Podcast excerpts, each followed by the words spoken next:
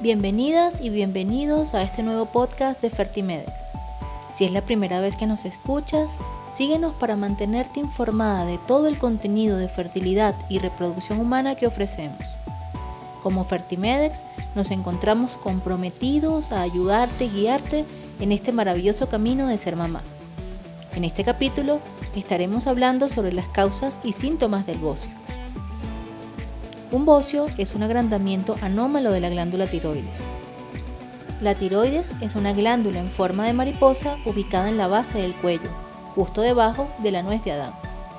Aunque los bocios son generalmente indoloros, un bocio grande puede causar tos y dificultad de deglución o la respiración.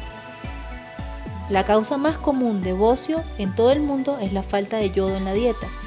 El tratamiento depende del tamaño del bocio, los síntomas y las causas. Los bocios pequeños que no se notan y no causan problema, por lo general no necesitan tratamiento. ¿Cuáles son sus síntomas? No todos los bocios causan signos y síntomas, pero cuando se presentan signos o síntomas, estos pueden ser hinchazón en la base del cuello, sensación de opresión en la garganta, tos, ronquera, dificultad para tragar y ahogo. ¿Cuáles pueden ser sus causas? Tener bocio no significa necesariamente que tu glándula tiroides no esté funcionando normalmente. Incluso cuando ésta está agrandada, la tiroides puede producir cantidades normales de hormonas. Sin embargo, también podría producir demasiada o muy poca tiroxina y T3. Varios factores pueden hacer que la glándula tiroides sea grande. Entre ellas están la deficiencia de yodo, la enfermedad de Graves, en alguien que tiene la enfermedad de Graves, los anticuerpos que produce el sistema inmunitario atacan por error a la glándula tiroides, haciendo que ésta produzca exceso de tiroxina. Otra causa es la enfermedad de Hashimoto y un bocio que también puede ser el resultado de la poca actividad de la tiroides o hipotiroidismo. El bocio multinodular. En esta afección se forman varios bultitos sólidos o llenos de líquido llamados nódulos en ambos lados de la tiroides, lo cual ocasiona agrandamiento general de la glándula. Nódulos tiroideos solitarios, cáncer de tiroides, embarazo, ya que la hormona HCG producida durante el embarazo puede hacer que tu glándula tiroides se agrande un poco.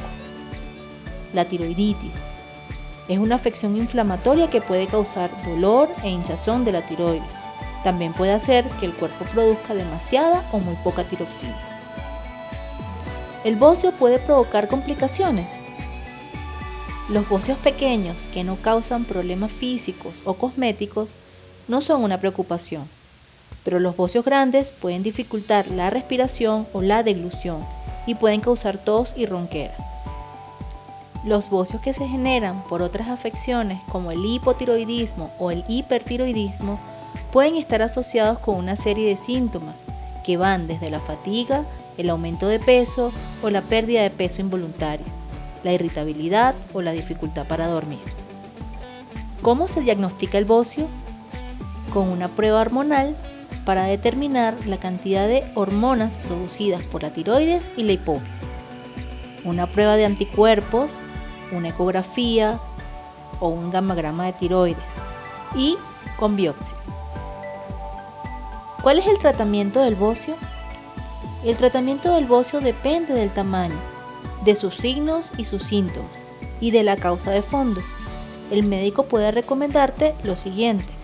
Observación si el bocio es pequeño y no cuenta con problemas y tu tiroides está funcionando normalmente. Medicamentos si tienes hipotiroidismo. El reemplazo de la hormona tiroidea a menudo disminuye el tamaño del bocio cirugía en caso de tener un bocio grande que dificulte tragar o respirar. Yodo radioactivo. En algunos casos el yodo radioactivo se utiliza para tratar una glándula tiroides hiperactiva. El tratamiento provoca una disminución del tamaño. De esta manera concluimos este episodio con este tema tan interesante. Gracias por escuchar nuestro podcast. Te invitamos a seguir escuchándonos todos los miércoles a través de esta misma plataforma. Si tienes alguna duda o deseas contactarnos, puedes hacerlo a través de nuestras redes sociales. En Facebook, Instagram y LinkedIn nos encontramos como Fertimedex. Síguenos y no te pierdas todo el contenido que tenemos para ti. Nos vemos en la próxima ocasión.